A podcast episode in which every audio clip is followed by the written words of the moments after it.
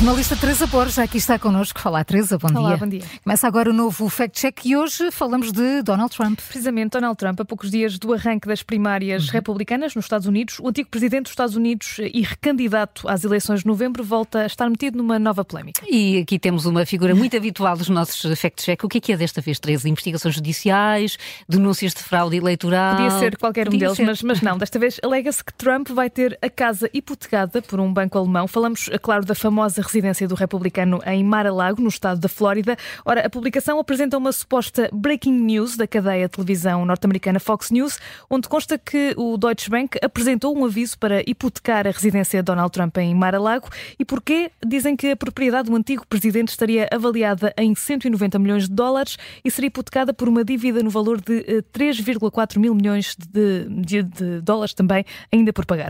Bom, Mar-a-Lago, eu gosto deste nome, Mar-a-Lago, e É. sobretudo por eles, é giro. Mas Mar-a-Lago tem sido palco de eh, alguns casos judiciais de Donald Trump. Ainda no ano passado fez correr muita tinta no Sim, muita foi? tinta. Em 2023, o ex-presidente foi acusado de guardar registros confidenciais em Mar-a-Lago, depois de ter deixado a Casa Branca em janeiro de 2021. Nessa residência estariam guardadas eh, de forma intencional informações sobre a defesa nacional dos, dos Estados Unidos. Então, e nessas acusações enfrentadas por Trump, há qualquer referência a uma possível hipoteca?